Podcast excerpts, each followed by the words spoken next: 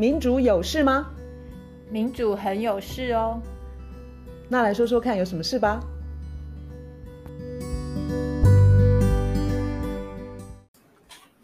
大家好，我们今天的节目又请到汪中和老师来担任我们非常重要的来宾。是，大家好，汪老师好。礼拜四呢，晚上有一个地震，然后那个地震其实我有稍微吓到，因为我办公室的东西有从书柜上面掉下来，没有撞到人，没有撞到人。可是我觉得每次地震发生的时候，我真的都不知道到底是要留在这，还是往外跑，还是他待会儿就要停了，还是他要震震个不完。而且这次摇晃的时间蛮长的，是大概有十几秒钟，在台北。而且汪老师正好有上一次好像正好跟我们提到，很久没有大大型的地震了，然后那个能量的累积可能会伺机爆发。这次算是你你所跟我们预期的那样子的释放能量的地震吗？哎，不是，还没有。我们预期的大地震它有两个条件，第一个就是规模要在七以上，那这次当然是没有达到，只有规模六点七。第二个，它可能会造成大规模的死伤。我们说死伤大概大家都是在千人以上。那台湾在过去这一百年就发生过三次。像一九零六年我们这个眉山地震，啊，一九三五年的新竹、台中的大地震，那死亡人数三千五百多人，那是最多的。然后再来就是一九九九年的集集大地震，嗯，我们俗称九二一大地震，对，然后死亡人数是两千四百多人，所以这三个都是规模七以上，然后死亡人数超过一千人，那我们就说这是大规模的死伤地震。那我们预计这个台湾将来会发生类似这样子的地震，它的风险很高。其实听起来蛮可怕的，最主要当然是人员的伤亡这个部分，令人很难以想象。一一九九九年我已经是大人了，所以我记得九二一大地震，其实那是个社会一个很大的创伤的经验。接下来我们又知道日本的三一一嘛。老师，你用这么冷静的的口气讲大地震，我我们好像有点不寒而栗。那我们能做什么呢？这是非常好的问题啊，呃！地震是我们台湾每一个人要面对的宿命啊。我们这个台湾是板块挤压产生出来的岛，所以六百万年以来，从它开始形成一直到现在，其实地震就不会停，这样将来也不会停。所以我们一定要学习跟地震怎么样的相处。呃，地震有小地震，有大地震。那小地震我们其实不怕，像这一次十号啊发生的这个地震，啊，我们叫做非常和善良性的地震。对啊，第一个它地震规模很大，那有六点七。那我们说它真的是帮我们台湾这个累积的地壳的能量可以释放一些出来。那第二个，它的这个震源很深，啊，它有七十七公里深，然后整个震波传递到我们地表的时候，这个能量已经减少很多，所以我们地表的震度就不会那么高。虽然说我们台北的震度还有四。台北的震度四跟啊，一九九九年我们那个集集地震的时候，震波传到我们台北来的时候，我们台北大部分的地区是震度四，哇、啊，那也有震度五的，所以像那个东兴大楼就就倒下来了。但震度四来说的话，我们台湾一般的房建筑啦、房舍啦都承受得起啊，所以我们没有什么重大的灾情。所以地震有好跟坏，跟好像跟好人坏人一样的差别。呃，对，以人的这个角度来说，它真的是这个有好有坏。可是地震它就是一种那自然的一种现象，它也是我们这个挤压以后会发生的这种啊能量释放的反应。所以以台湾的这个条件，台湾的这种啊背景来说的话，我们终究还是要面对一个规模七以上的大地震。那还有这个地震很可能是很浅层的，浅层造成的破坏会比较大。老师最近在《醒报》有一篇文章，我有注意到，你有提到说，在台北盆地，呃，地震，我们如果遭遇，我们如果遇到地震，可能会面临很大的破坏嘛。然后另外就提醒大家，是不是有准备救难包这种东西？其实救难包，我们很有呃概念。我们知道日本家庭都会有，可是台湾家庭有多少人有啊？诶、欸，我们家曾经有 九二一之后，大家很紧张的时候有，然后日子一久了，然后里头装的东西过期了，对啊，就没了。还有什么干粮、那个饼干？你那个是两千年的饼干吗？对啊，现在真的应该要有防灾意识。其实我们节目开始前跟汪老师聊一下，我就觉得真的是感觉毛毛的，因为好像大地震真的是该来的还是会来，但是我们好像都有一种侥幸的心理，就是。会觉得，哎呀，反正该来的也躲不掉，那就那就让他来吧。但是事实上，汪老师重点就是，我们其实是要有一个一个预预先的准备，然后当它发生的时候，我们可以把灾难降到最低，对不对？对，最重要的，我觉得说，面对地震的危险，就是你没有采取任何有效的预防行动。嗯啊，地震它一定会来。地震来的时候，那如果说有了这个很好的预防，有了很好的准备，我们的伤害其实会降低很多。所以我们的准备行为，我打一个比方的话，就好像买保险。嗯，你的保险啊，买的越周详，准备的越充分，那你碰到了这个呃不幸的事情的时候，你的伤害就会大幅度的减低。没错，这样。啊，我可以这个分享一个故事。这个故事是在这个啊九二一大地震的时候发生在普里的基督教医院。嗯，那普里有一个啊基督教医院，那是外国宣教士在当地为了这个啊那个地那个地区的社区的居民啊设立的一个医院。它等于是好像一个社区医院，它的资源不很多，但是它扮演的功能很强。啊，吉吉地震的时候，震央刚好在普里附近啊，在积极嘛，所以普里它受到的这个呃伤害非常非常的大。当时地震一发生了以后，就整个音讯完全断绝啊，外界根本不知道它发生什么事情。那普里基督教医院就是在那个吉吉大地震的时候，遭遇到了非常强烈的这种啊摇撼。然后很大的伤害，不过他有一段非常奇特的经历，我可以跟大家分享。第一个就是，他刚好在那个吉利大地震前五年，他开始更新他的医疗大楼。他是因为是一个私人的一个这个传教呃机构建立起来医院，所以资源不多，那房舍也比较简陋，所以他抗震能力其实很差的。但是刚好这个他的这个需求，他就。盖了一个这个新的医疗大楼，当时他们这个为了盖这个大楼还负债了好几亿的贷款啊，是很不容易的。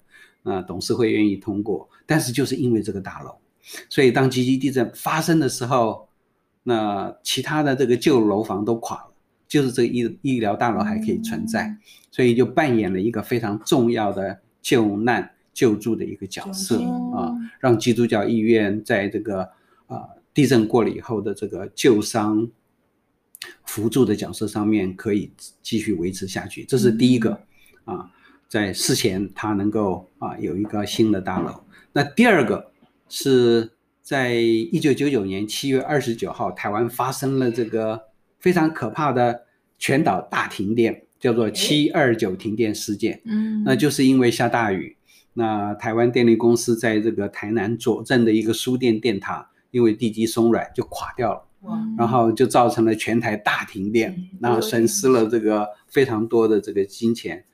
那普利基督教医院也是那次大停电的一个灾祸，因为它一下没有电了，对这个对病人来说很很严重。他们本来就有这个紧急发电机，但是因为那个大停电事件，他们就把他们的所有的这个紧急发电机做了一个彻底的整修。啊，那是在七月发生的，那九月。来了这个集集大地震，不过两个月的时间还不到，用上了。对，他所有的这些紧急发电机，通通都派上用场。所以在那个集集地震发生过了以后，整个这个普里镇是废墟一片，也没有电，那只有它的紧急发电机还可以维持医疗、维持医疗设备的运作，还有在晚上的时候有一些光线，成为那么黑暗的一个地方的一点点光明。哇！光明跟温暖跟希望，这是他的第二件事情。那第三件事情更奇妙了，他们本来就是要在这个啊九月二十一号的时候举办这个全院的防灾演习。哇，太棒了吧！然后我们那个地震是九月二十一号的一点四十七分，不知道为什么原因，他们突然决定说要提前一天，九月二十号中午举行。哇！所以白天的时候，他们全员就举办了这个防灾演习。那当然是演习嘛，大家就是这个啊、呃，像这个呃排练一样啊，怎么走啊，怎么疏散呐，怎么这个运东西啊，那东西要怎么样的定位啊？啊，那大家就练习了一遍。那时候练习的时候，大家心情都还是很轻松的。没想到过了十二个小时，真的地震就来了。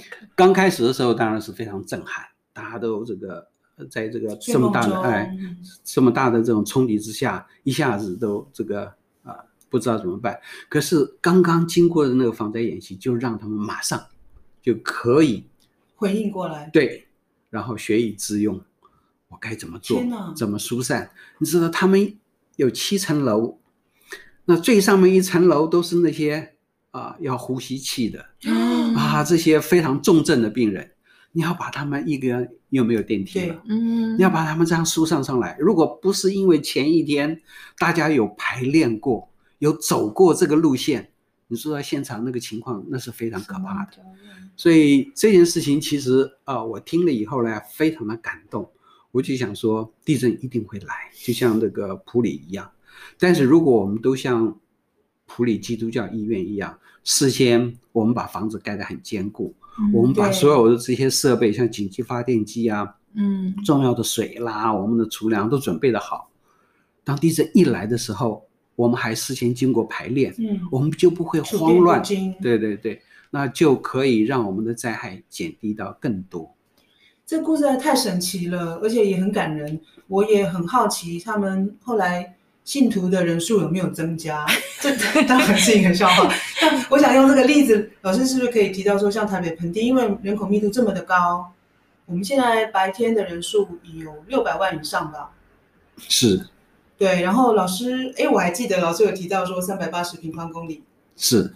好，那在这样子的面积，这样子的人数，呃，地震不知道会发生在白天或者是晚上呢？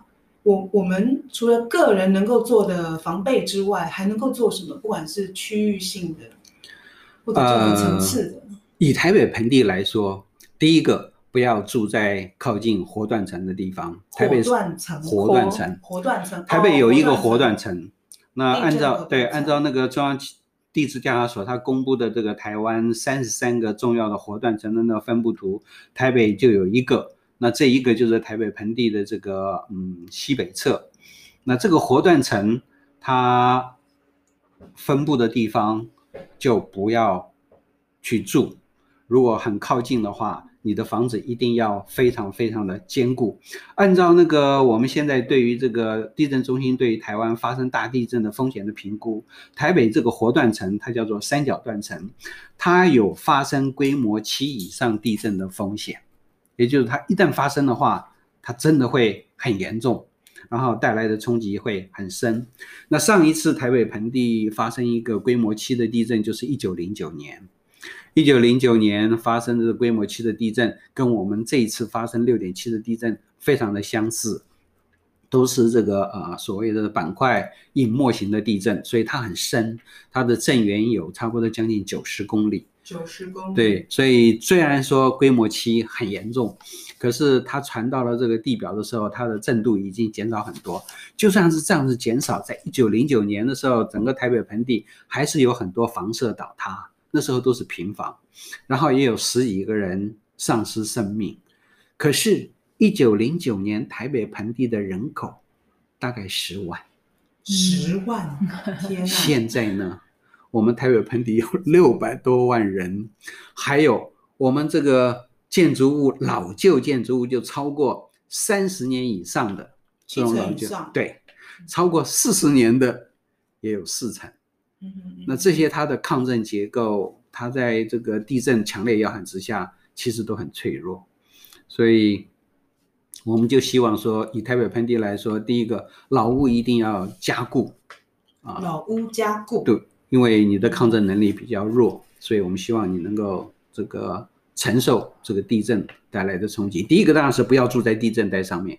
你如果说住在这个地震带上面的话，一定会垮，因为只要它错动了，它带来的能量是我们就算是很坚固的这个啊建筑物都不能够这个承受的。以集集地震来说，集集地震发生的时候，那个沿着车笼埔断层倒的房子跟半倒的房子超过十万栋啊，那其中有一个是在丰原那个地方的一个这个集集不是集集啊，那个啊呃一个水坝啊。